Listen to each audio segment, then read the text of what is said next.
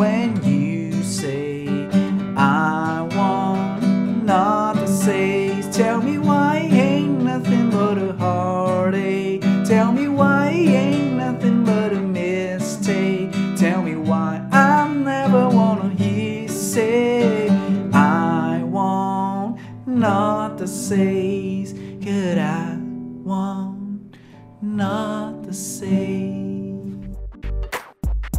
podcast sobre criatividade, comunicação e conexão. Alô Brasil! Alô Brasil! Mauro Fantini falando e esse é mais um episódio do Nota 6. Esse podcast tão ouvido pelos garotos da rua de trás, pelos novos garotos no quarteirão, pelos garotos do N5, que também não dá para traduzir, e para todas as outras boy bands que existem neste Brasil varonil, que não acho que não são muitas, mas no mundo tem várias. Aliás, dupla sertaneja. Rapaz! Alô, tuberculose. Dupla sertaneja. Será que é boy band? Configura boy band? Se os caras são boys, eles são uma band, ou precisa ter mais de dois? Não sei também. É, esse episódio aqui do, do Nota 6 vai ser um pouco diferente, porque normalmente eu falo. Às vezes eu falo sobre grandes apresentações, às vezes eu falo sobre aula, palestra.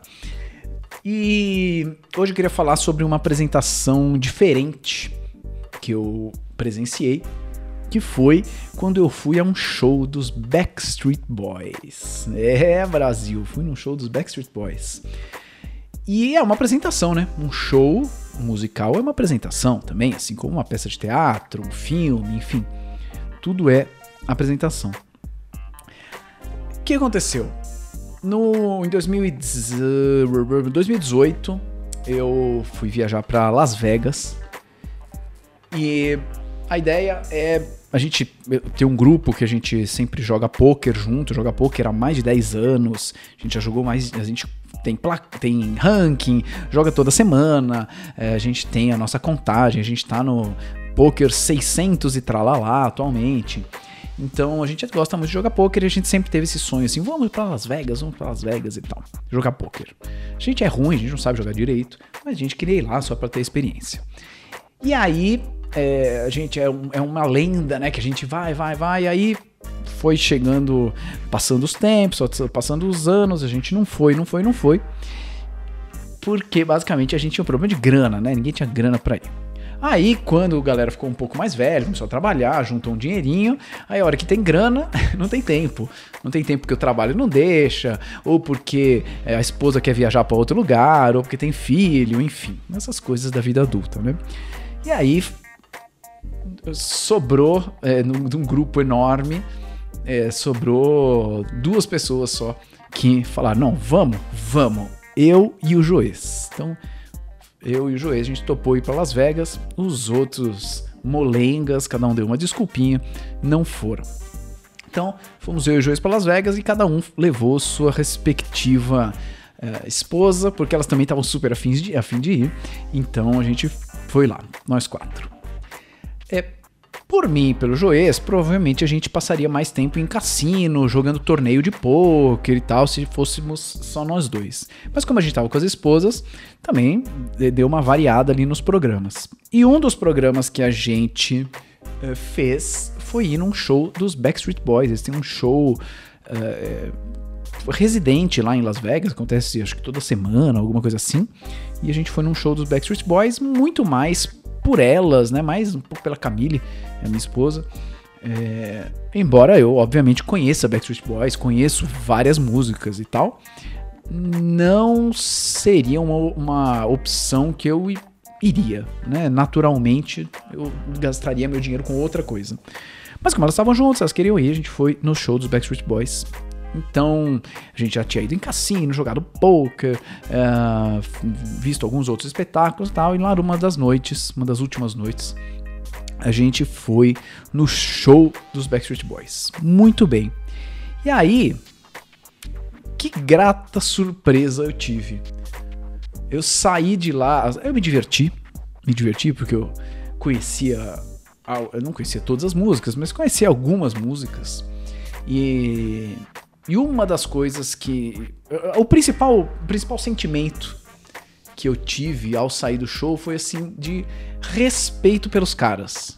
Sabe? Respeito pelos caras. Normalmente tem essa parada assim de que, ah, é boy band. Boy band é uma parada meio, meio produzida, assim, tipo, o produtor faz tudo, os caras são só os rostinhos bonitos, os caras não sabem cantar, não compõem nada, é, é meio ridículo e tal, como se fosse uma arte inferior, e eu já falei muito isso também, né?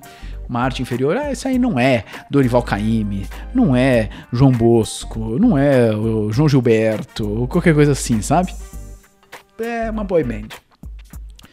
E eu saí de lá com um nível de respeito maior é, pelos caras. Por alguns motivos. Um é que eu conhecia várias músicas. Ia tocando as músicas. Pô, eu conhecia várias, né? É, Everybody, yeah, show me the meaning of being lonely. Enfim, e várias outras. É, I Want It That Way, que eu toquei agora no começo e, e várias outras músicas. Então, só isso já foi me mostrando assim, meu, esses caras é, não estão fazendo sucesso desde ontem, né? Os caras estão há muito tempo. Senão eu não ia conhecer tantas músicas assim, porque essas músicas são de, de, discos diferentes e tal. Então isso me marcou assim, caraca, eu conheço várias músicas.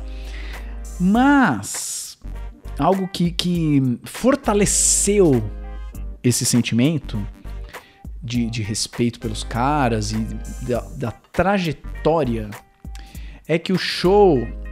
O show é, claro, muito feito para pessoas. É,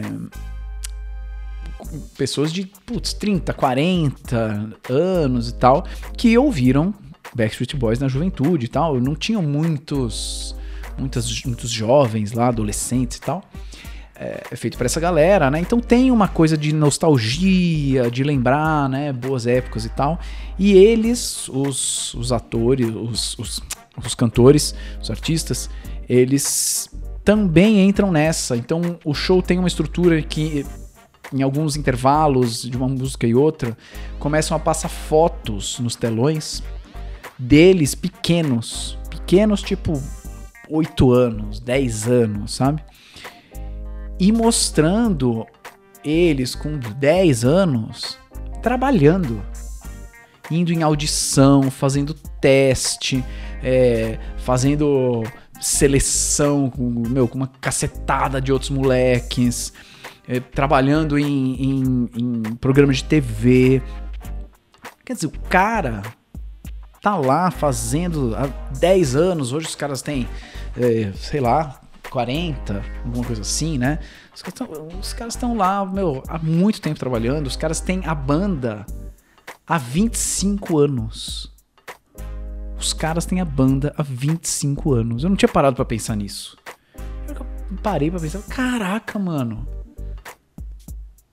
Primeiro, eu não faço nada há 25 anos. Eu, eu sou palhaço há uns 13, sou professor universitário, uns 11, se somar cursinho, bota uns 14 aí, alguma coisa assim. Não faço nada há 25 anos. E, mano, os caras fazem coisas há 25 anos em nível de ser conhecido internacionalmente. Um nível de ter uma galera gigante que conhece as músicas dos caras. Mas pode falar, ah, mas, pô, tem um puta marketing por trás, tem uma puta produção de, de divulgação e tudo mais. Bom, mas e outros artistas que também têm uma puta divulgação, né? Uma grande estrutura de marketing e não duram tanto tempo. Duram 5, duram 10 anos, assim, em nível famoso, sabe? É, não que fama quer dizer é, qualidade, mas quer dizer pessoas impactadas. E ali a gente tinha umas duas mil pessoas, talvez, ali no, no teatro, sendo impactadas, eh, cantando junto, se emocionando, lembrando. E era uma apresentação que dava um, dava um impacto nas pessoas, né? Os caras estão há 25 anos fazendo isso. Com certeza não é por precisar de grana. Certamente os cinco caras não precisam de grana. E estão lá dispostos a fazer show toda semana depois de 25 anos de carreira.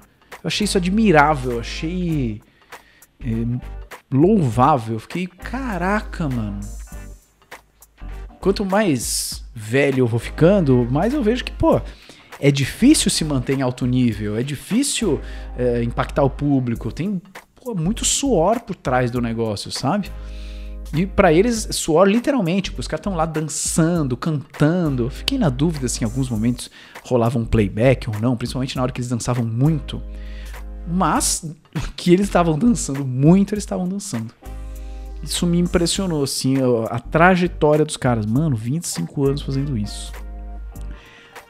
Algumas outras coisas é, me mostraram.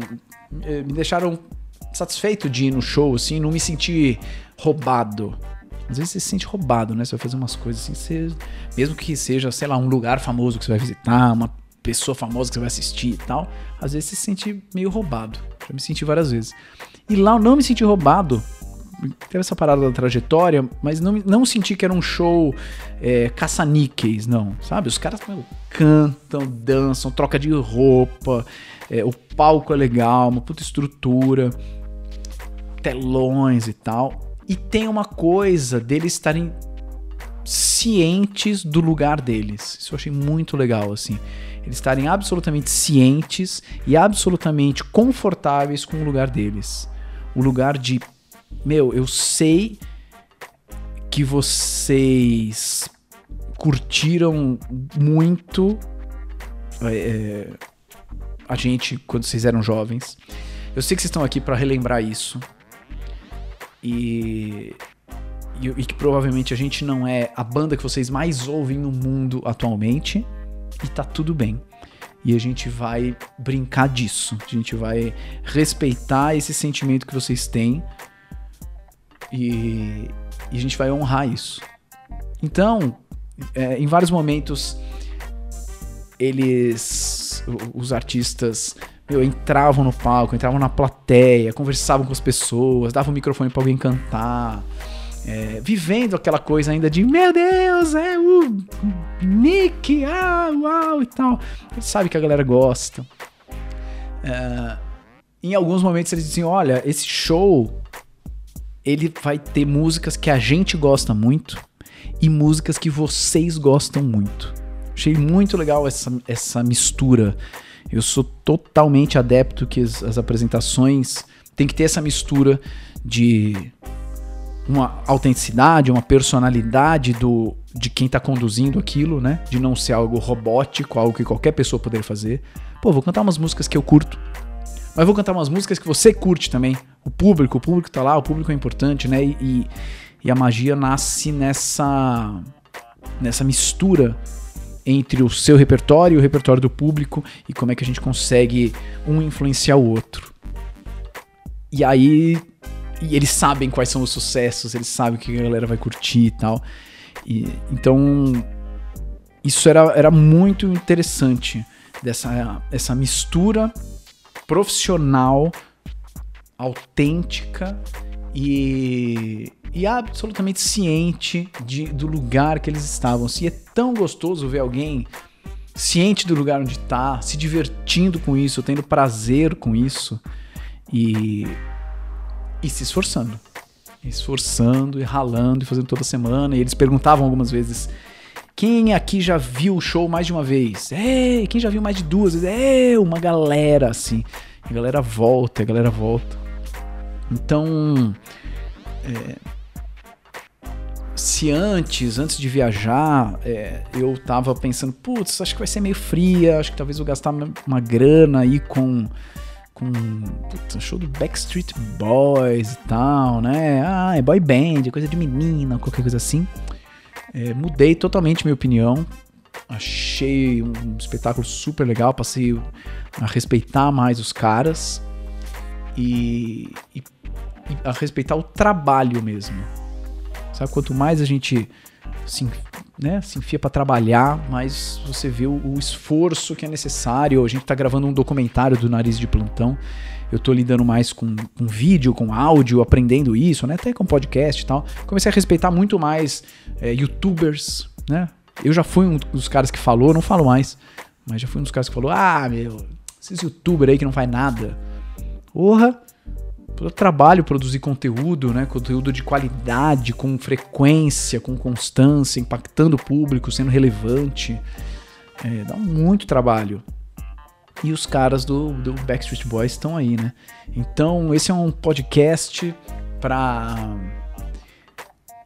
para registrar o meu respeito aumentado pelos Backstreet Boys. Olha só, nunca achei que ia acontecer isso na minha vida. Nunca achei que eu ia gravar um podcast, muito menos um podcast sobre um show dos Backstreet Boys. Como, como são as coisas, né? Como a gente vai mudando de ideia e aprendendo. E isso que é legal também, né? Que sempre dá para aprender alguma coisa, assim, aprender. Putz, pra mim ficou muito, muito importante isso, assim, a, a consciência do papel que eles têm para aquelas pessoas, que eles já foram ídolos muito importantes e que estão lá para para dar um, uma noite divertida, nostálgica e que as pessoas relembram ali a sua juventude. Isso eu achei é, maravilhoso e, e eles se divertindo com isso também. Muito bem, um salve aí para os Backstreet Boys. Se vocês estiverem ouvindo aí, Nick, o James, o não sei o nome dos caras. Se estiverem ouvindo aí, dá um alô, comenta aí no, no grupo do Facebook do Nota 6 que a gente vai gostar. Se você conhecer os Backstreet Boys, dá um jeito de chegar aí no o episódio chegar neles. Ou se você conhece alguém que conhece, você conhece um produtor musical que conhece alguém, conhece alguém, pô, chega lá, imagina, chega no Nick, o único cara que eu sei é o Nick. É, desculpa, hein, não lembro o nome dos caras. Mas, pô, ia ser legal, né? Chegar nos. Imagina né, se esse episódio chega nos Backstreet Boys. Ia ser maravilhoso. Então, senhoras e senhores, mais respeito aos boy bands, hein? Mais respeito. E é isso aí. Se você, ó, se você é ouvinte do Nota 6, eu vou falar, já tô falando alguns episódios. Hashtag indica um. Indique uma pessoa, mostra o Nota 6 para uma pessoa.